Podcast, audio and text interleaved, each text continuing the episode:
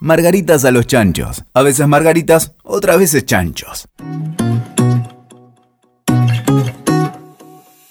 Hola, bienvenidos a todos a un nuevo episodio de Margaritas a los chanchos. Hoy me acompaña otra Margarita en un episodio súper especial para nosotras.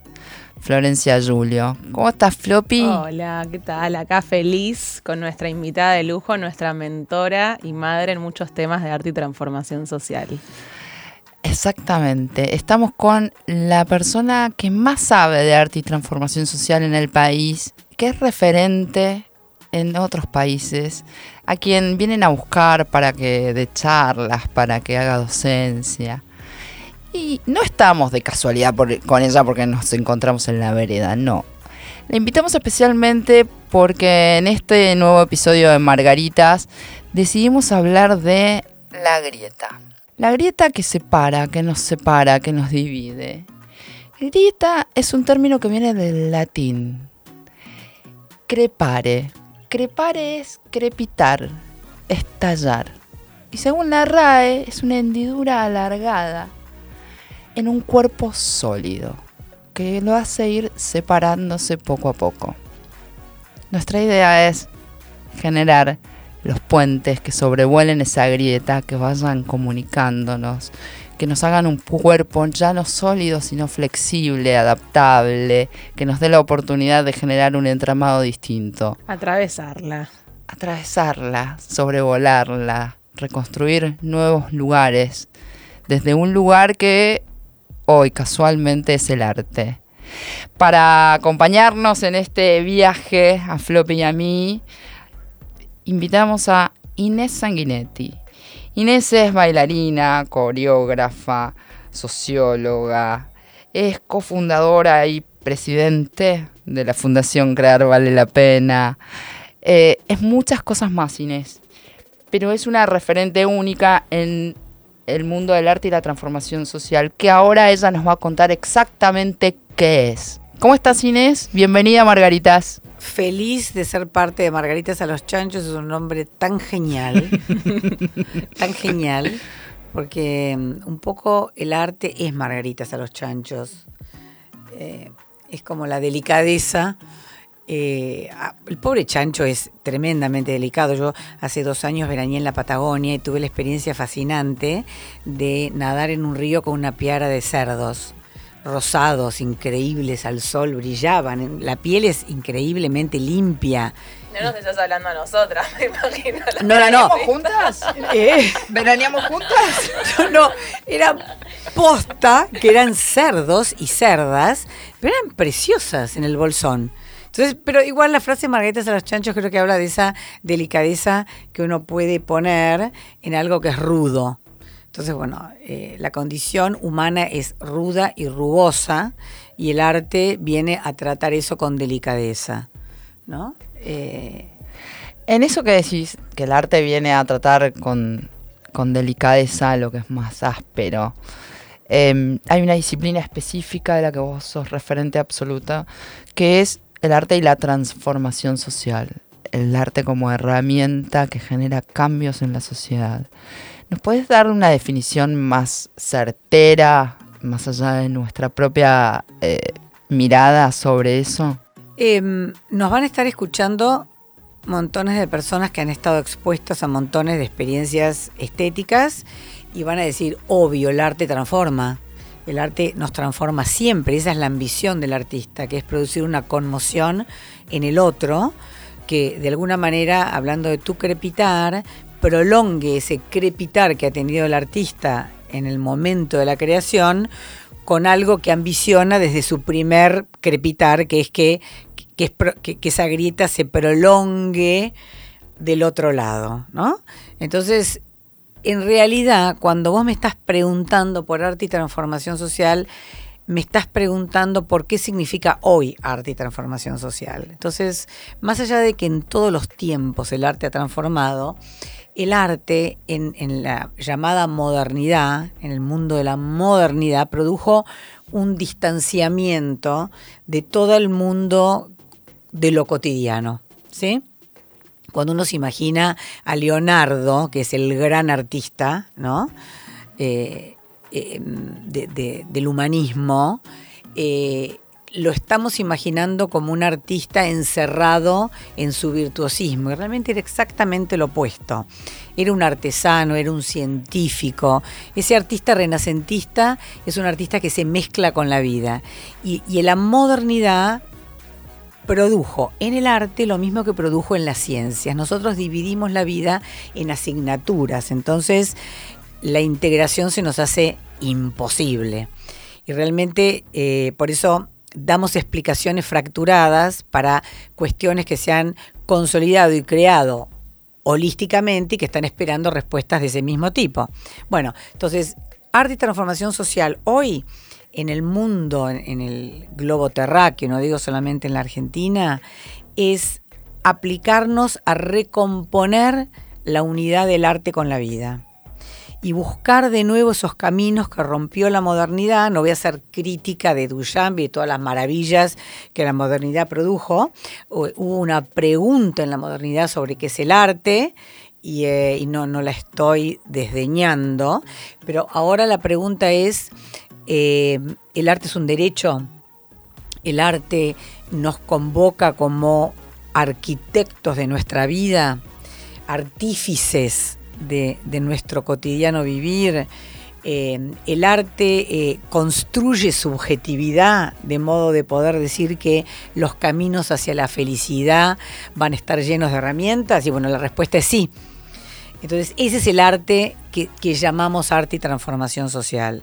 Y de alguna manera somos como los viejos parientes del medioevo. Quizás hay algo del artista arte transformador del siglo XXI que está más cerca del artesano del medioevo. Ese Leonardo que creaba eh, aliado a sus artesanos, porque los necesitaba, porque como hacía catedrales gigantescas, como se construían ciudades enteras, ese colaborador no era proletarizado ¿no? y ninguneado, porque era absolutamente esencial. Imagínense en las aulas del siglo XXI docentes que por alguna cuestión necesiten a sus alumnos. Imagínense el vínculo pedagógico, cómo cambia, o sea, ¿no? Entonces, arte y transformación social sería generar esa cadena de, de necesidad del otro, ¿no?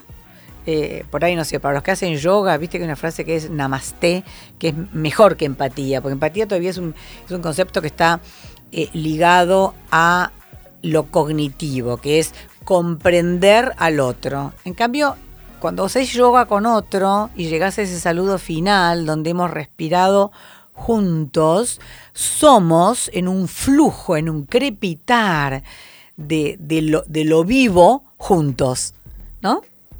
Eh, Exactamente, creo ¿Nos que. fuimos a la mierda, perdón? No, no. No, para nada. Estoy fascinada con la boca abierta escuchándote. Perdón, perdón. No quería ni, ni meter un cadillo. Estos Era son mis valores y no tengo otros. Muy bien.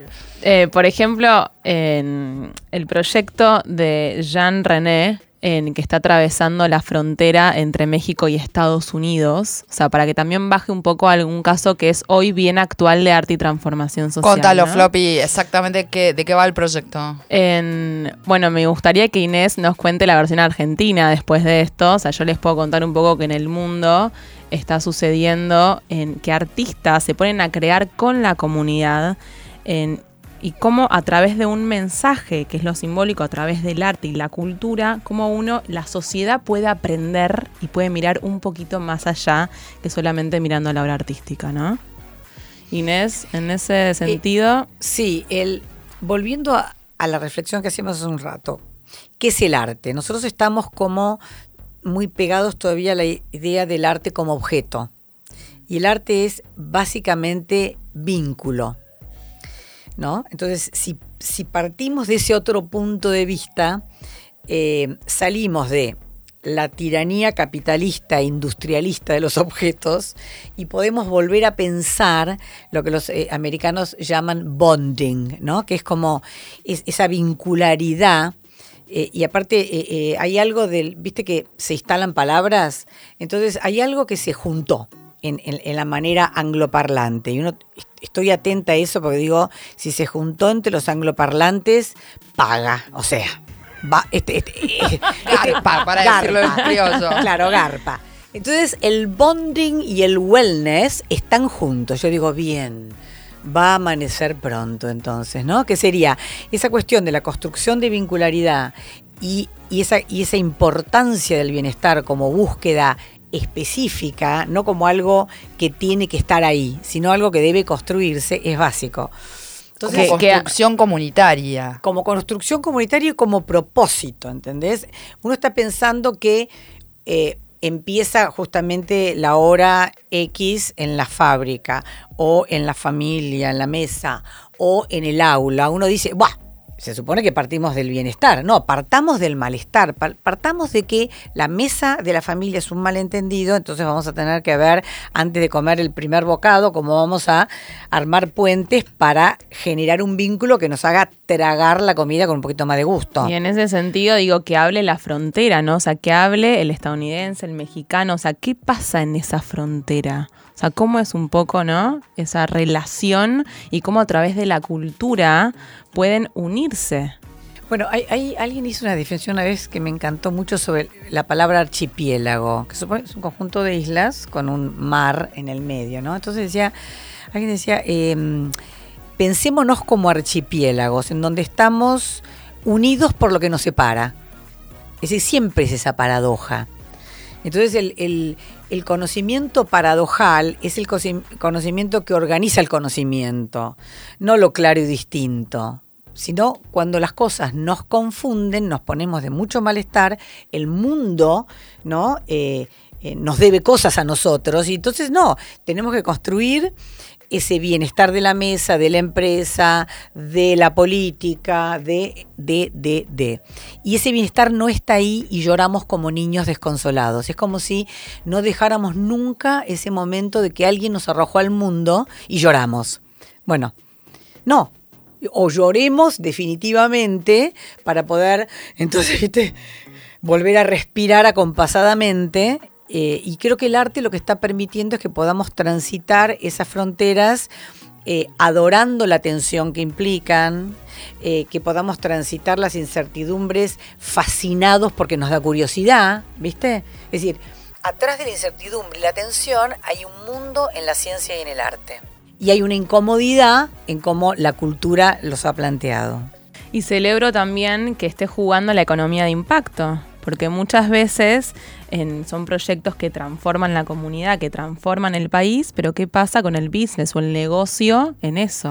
Bueno, ¿no? es que hay mucho más negocio del que creemos. Mira, yo vi un día, no sé si en Instagram o en donde, a este eh, arquitecto, artista visual que generó en la frontera entre Estados Unidos y México, en el muro, que es un muro de hierros separados, puso una serie de sube y bajas fucsias para que los niños de un lado y del otro de la frontera jueguen.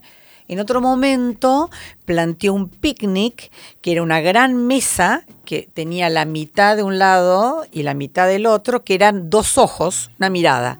Y estaban todos sentados en esa, eran los comensales de esa compartiendo mesa. una mesa, ¿no? Exacto.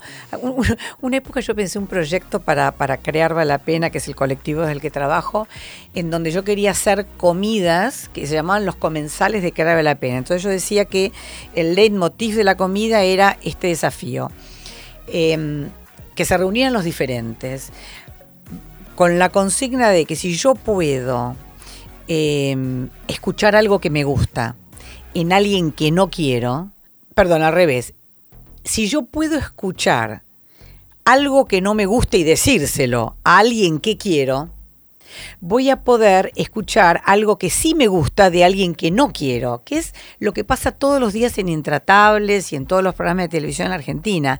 Hay un montón de cosas que me gustan, pero no las puedo aceptar porque el argumento a domine me impide, es como un muro. Entonces, si yo puedo empezar a hacer ese juego de tránsitos en donde le digo a alguien, mira, el rugby es un deporte maravilloso, también entrena monstruos. Y, soy del mundo ese, ¿viste? O digo, los jóvenes eh, eh, discriminados de la villa son personas que también discriminan enormemente y salen a matar. Desde sus resentimientos. Y vos decís, pero no, pero si dijo eso es una bestia, es una burguesa infinita. No, porque las dos cosas están pasando al mismo tiempo, porque hemos generado además las dos cosas juntas. Es decir, hola, la lucha de clases existe, dejémonos de hacernos los que no existe. Entonces, artistas como este hombre y volviendo al punto de lo económico, ahora voy a lo económico. Ese día que vi esa imagen, también vi otra que no pude creer en una catedral evangelista en una ciudad en Inglaterra, no me acuerdo el nombre, Northampton o Southampton o algo así. Eh, un eh, sacerdote, harto de que no le vinieran a la iglesia, armó una especie de Disney en la catedral, con juegos para chicos. Una experiencia, digamos, ¿no? ¿Entiendes? y, después, más simple, si, si vos te vas a un shopping hoy en día, sale carísimo y lo están vendiendo cada vez más que te pones esos cosas de realidad virtual. Es decir, las personas estamos diciendo a los gritos que necesitamos eh, simbolizar, que necesitamos imaginar y que necesitamos hacerlo todos los días, no la vez por, por año que vamos al teatro. Y eso tiene que recorrer nuestro diario vivir. Entonces, arte y transformación social es un negocio genial, si se puede advertir, que es justamente conectar nuestra capacidad de imaginar con lo cotidiano. Y lo que nos hace humanos es justamente no nuestro logos, sino porque la, naturaleza es muy inteligente, es tan inteligente que nos está por volar por el aire, en cualquier momento explota el planeta, quiere decir que desaparecemos nosotros, no el planeta. Entonces, eh, el creo, eh, ¿no? Luego existo, eh, perdón, el pienso, luego existo, a mí me gusta cambiarlo por pienso, luego existo, creo, luego soy. Hay algo del ser que tiene que ver con la creatividad humana y de la capacidad colaborativa de lo humano que está en el centro y el arte es solo colaborativo. Ahora, es muy, bueno, para mí es muy inspirador siempre escucharte y me abre la cabeza de un modo increíble en realidad, después de trabajar temas de arte y transformación social, cuando yo tenía que definirlo, me remitía exclusivamente a decir, bueno, el arte como herramienta transformadora de la comunidad en su territorio. Entonces, la escuela de música en un barrio marginal hace que los chicos vayan, estén con los instrumentos, creen algo y no están este, fumando paco en la esquina. Digo, esa necesidad de eh, em, bajarlo a algo concreto, de objetivarlo, de no permitirme esta sensibilidad tuya de, navegar en, la abstracción y en la creatividad y en la imaginación. Digo, tiene que ver con mis propias limitaciones, este, en, en mi capacidad de pensarlo. Sin embargo, puedo mirar para atrás en el tiempo y decir, bueno, hace 10 años esto ni siquiera se hablaba digo, no veíamos un trabajo, los trabajos eran muy de nicho, vos porque tenés una trayectoria enorme, pero no era eh, la posibilidad, no, no estaba la posibilidad de que me llegara alguien con mi perfil conceptos del tipo que vos me acercas. No estaba la etiqueta capaz, o sea, la, la disciplina artística. Creo que necesitamos, estamos en una época de, que tiene que ver con la modernidad, esto de etiquetar todo, de fragmentar todo, de ponerle un nombre. Y todo este proceso de empezar a romper ciertas etiquetas, de, Han existido montones de cosas antes, lo que pasa es mm. que no estaba, como dice Floppy, la etiqueta.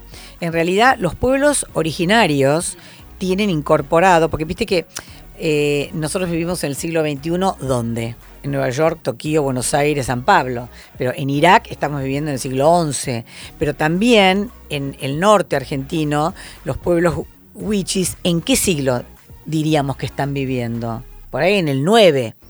Entonces, em, eh, siempre existió. Lo que sucede es que dejó de conceptualizarse porque dejó, dejó, también de ritualizarse, dejó de ser parte desde la trascendencia a lo cotidiano. Digamos, el arte en el mundo antiguo y en el mundo medieval recorría desde lo más trascendente a lo más cotidiano. Entonces estaba en los ritos fundamentales de, la pubertad, del alimento, pero bueno, pero también estaba en la canción que se cantaba todas las mañanas y todas las noches. Hoy en día los africanos cantan todas las mañanas y todas las noches para poder producir la vida.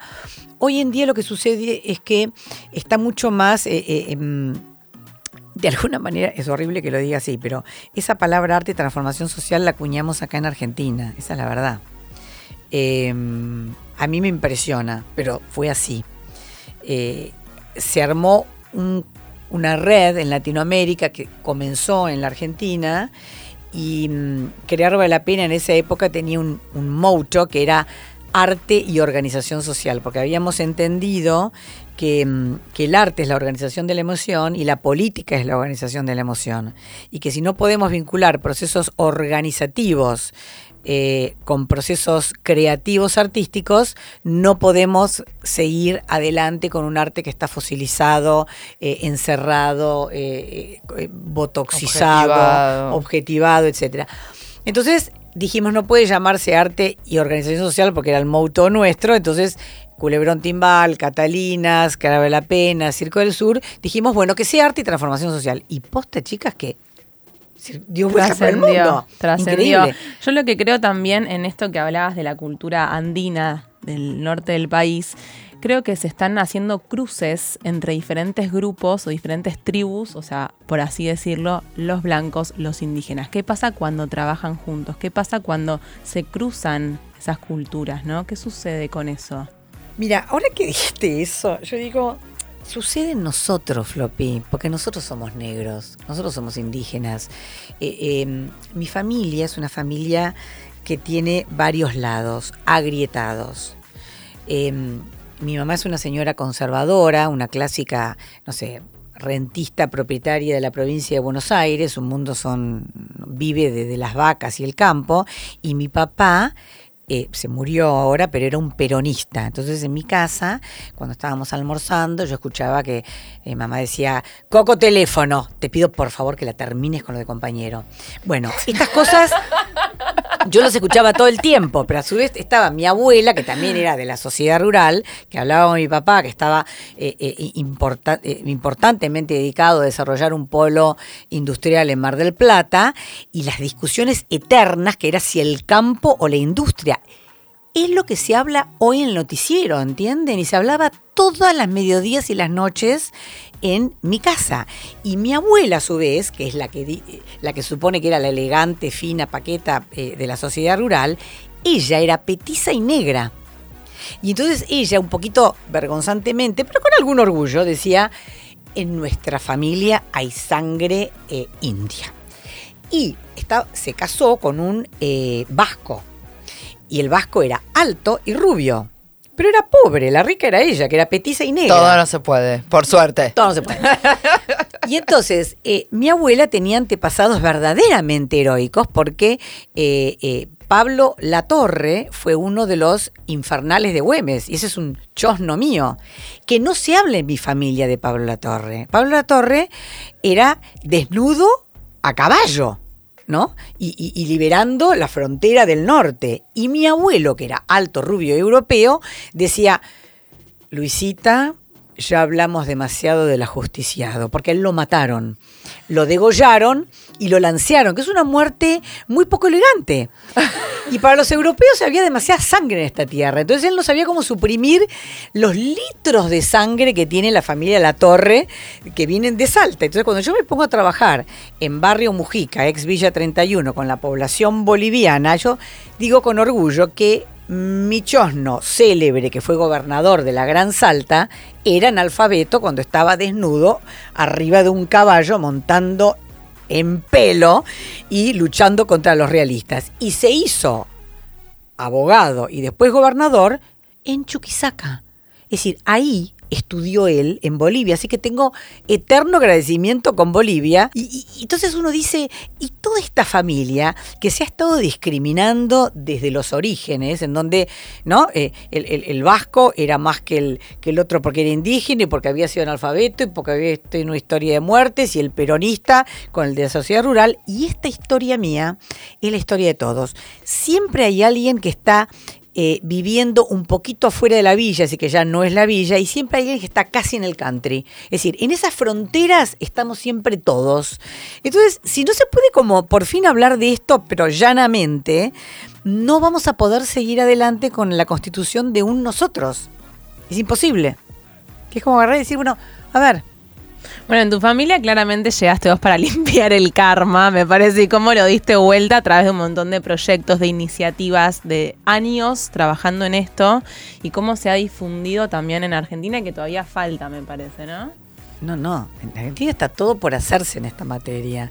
Y yo creo que el gobernante que por fin puede decir el rey está desnudo y puede empezar a hablar esto y convertir esto en un maravilloso programa de cultura que invite a trabajar desde la familia, la empresa, la organización social, el campo científico, en poder desactivar, Articulando, ¿no? Articulando, claro, es decir, a mí me encantó cuando me separé, eh, leí a Alain Badiou, que se los recomiendo, yo estaba destruida, eh, porque pensaba que el amor era eterno, no, bueno, no fue, y mm, leí este libro que se llama Elogio del Amor Duradero. Elogio del Amor se llama. Y entonces eh, eh, ahí Alain Badiou dice algo así como, en el, tanto en el amor como en la política, el, el, juego y el desafío es el amor desde las diferencias. Eso es lo que no podemos transitar. Y, y, eso es potencia. Es decir, esa diferencia y esa diversidad, es decir, la valoración de la afectividad, eh, si la decimos a través de habilidades blandas, no da, porque blando suena ahí a colgajo, a, viste a lo que sobra, a blandengue. Entonces, a débil. A débil. Si vos sos un abogado, estás haciendo una mediación y ahorraste en un juicio un millón de dólares, no van a decir que tuvo habilidades blandas, ¿viste? Van a decir, uy, el pibe es un fierro. Entonces, nosotros seguimos hablando de las habilidades blandas. No da. Entonces, me parece que eh, eh, justamente la, tensión, ¿no? Es lo que nos permite bailar. Mira, la palabra danza, ¿no? Yo soy bailarina. Eh, Tanz en alemán es tensión, es danza. Y bailamos solo desde las tensiones. Eh, eh, ahora me acordé que estoy haciendo asociación libre de bailarina, pero eh, Doris Humphrey, que es una coreógrafa que yo adoraba, hacía una danza que se trataba de elevarse y caer. Es decir, todo lo que uno podía bailar, si hacía técnica eh, eh, según ella, era elevarse y caer. Y entonces ella decía, la, la, danza o el movimiento es un arco entre dos muertes, porque la posición vertical en su equilibrio es lo menos interesante y la posición acostada eh, en, en, en, reposo contra el piso también. Es decir, que todo el tiempo era esto, ¿no? Entonces, la vida misma. es tensión, la vida misma, exacto. El péndulo. El péndulo, exactamente. Y es la capacidad de mirarnos unos a otros, mirar nuestras diferencias, apreciar la atención, crecer con ella. Para nosotros fue maravilloso escucharte. Esto fue como un suspiro, se nos pasó rapidísimo. Pero estamos llegando al final del episodio de Margaritas a los chanchos. Inés, ¿algo que nos quieras decir, dejar, regalar después de todo lo que hiciste? Eh, bueno, ahora que hablé de mi abuela, mi abuela decía, Inés, el matrimonio es una larga conversación. Yo no lo logré en términos de matrimonio, pero creo que la cultura es una larga conversación. Creo que la curiosidad es un ingrediente fundamental de esa larga conversación porque debiéramos pensarnos todos como Sherezad, ¿viste? Que ella estaba amenazada de muerte, iba a morir. Y entonces lo que construía era un relato que generara curiosidad y entusiasmo para seguir. Entonces, nada de eso. Iniciemos, tengamos sagrado miedo a, a, esa muerte vacía de sentido, inventemos todos los días un relato que merezca que la vida sea vivida con felicidad. Gracias. No podemos agregar nada más. Esto fue Margaritas a los Chanchos. Escuchaste Margaritas a los Chanchos. WeToker. Sumamos las partes.